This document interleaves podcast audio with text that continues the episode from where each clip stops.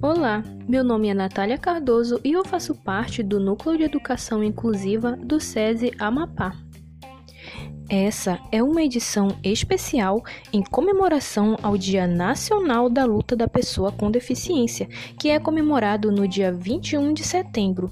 Oficialmente, a data foi criada a partir do Decreto de Lei número 11.133, de 14 de julho de 2005. No entanto, já era celebrada a nível extraoficial desde 1982. A comemoração pensada pelo ativista Cândido Pinto de Melo, que é um dos fundadores do movimento pelos direitos das pessoas deficientes, era um grupo que se organizava para discutir intervenções e transformações na sociedade.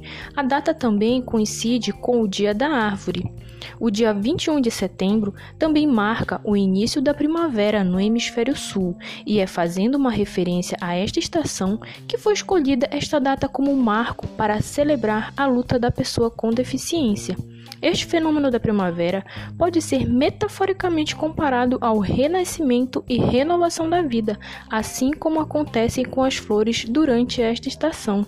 As pessoas com deficiências são motivadas a lutarem pela construção de uma sociedade inclusiva, onde podem viver de forma igualitária e sem preconceitos.